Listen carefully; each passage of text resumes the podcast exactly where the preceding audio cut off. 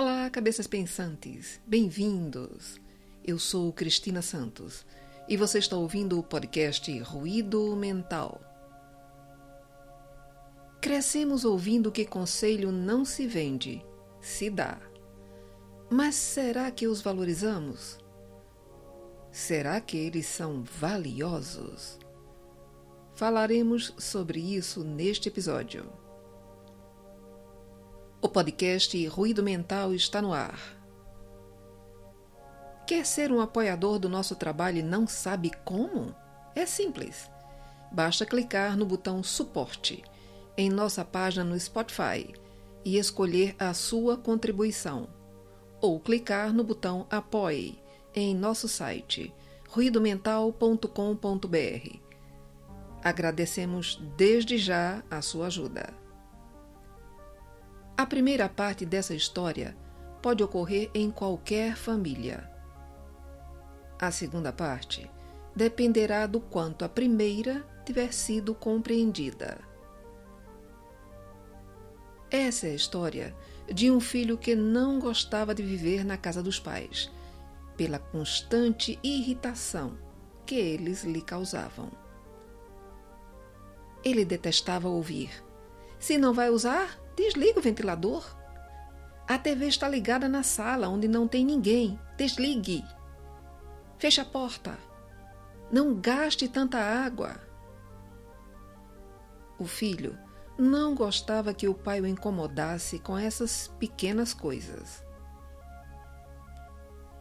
Mas ele teve que tolerar até o dia em que recebeu um convite para uma entrevista de emprego e pensou: assim que conseguir o emprego, vou sair desta cidade.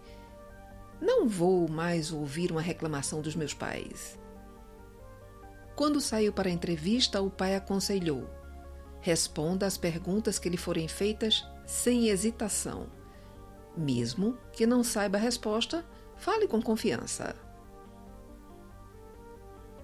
Ao chegar ao local da entrevista, o filho percebeu que não haviam seguranças na porta. E a porta estava totalmente aberta para fora, o que provavelmente era um incômodo para as pessoas que passavam ou entravam por ali. Assim, ele fechou a porta e entrou no escritório. Em ambos os lados do caminho, ele pôde ver lindas flores, mas o jardineiro deixara a torneira aberta e a água na mangueira não parava de correr. A água transbordava para a rua. Então, ele levantou a mangueira, trocou de lugar e colocou perto de outras plantas que precisavam dela. Ao entrar no edifício, percebeu que não havia ninguém na área da recepção. No entanto, havia um anúncio onde dizia que a entrevista seria no primeiro andar. Assim, ele subiu lentamente as escadas. No local, viu que a luz ainda estava acesa às 10 horas da manhã, provavelmente desde a noite anterior, e ele lembrou-se do aviso do pai. Por que sai da sala sem apagar a luz? Parecia que podia ouvi-lo agora. Mesmo se sentindo incomodado com este pensamento, procurou o interruptor e apagou a luz. Em cima, num grande salão, viu mais pessoas sentadas, esperando por sua vez.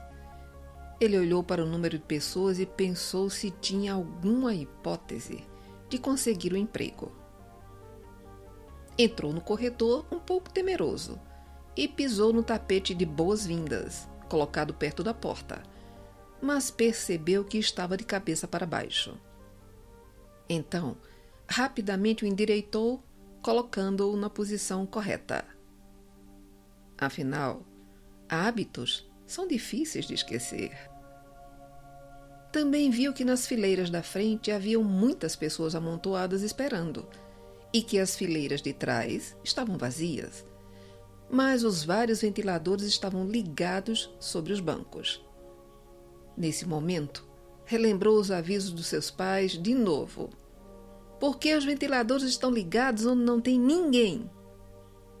desligou os ventiladores que não eram necessários e sentou em uma das cadeiras vazias.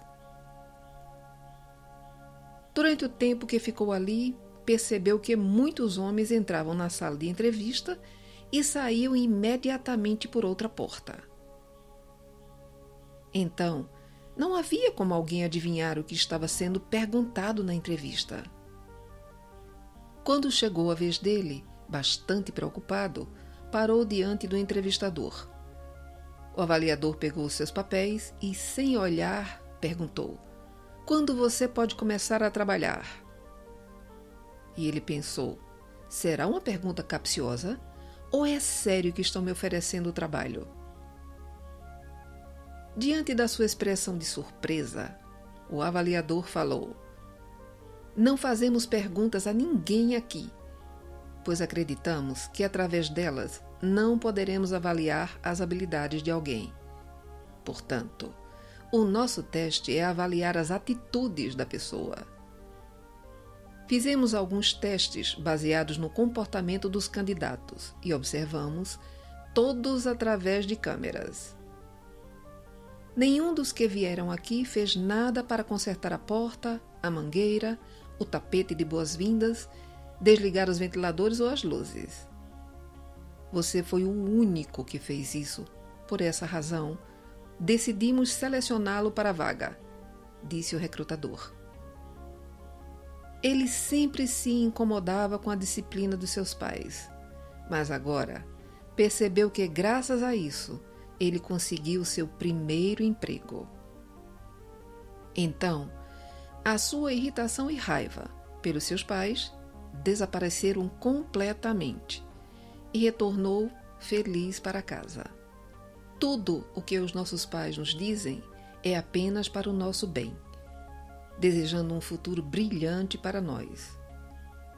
Para nos tornarmos um ser humano de valor, precisamos aceitar repreensões, limites, correções e orientações que eliminem os nossos maus hábitos e comportamentos. É isso que os nossos pais fazem quando nos disciplinam. Eles são os nossos professores quando temos 5 anos, vilões quando temos 20 e um guia pela vida inteira. Desvalorizar e magoar os pais em vida é o caminho mais rápido para a instalação de um sentimento de culpa que poderá acompanhá-lo por toda a vida. Pense nisso e ame-os agora, enquanto estão vivos. Obrigado pela sua audiência.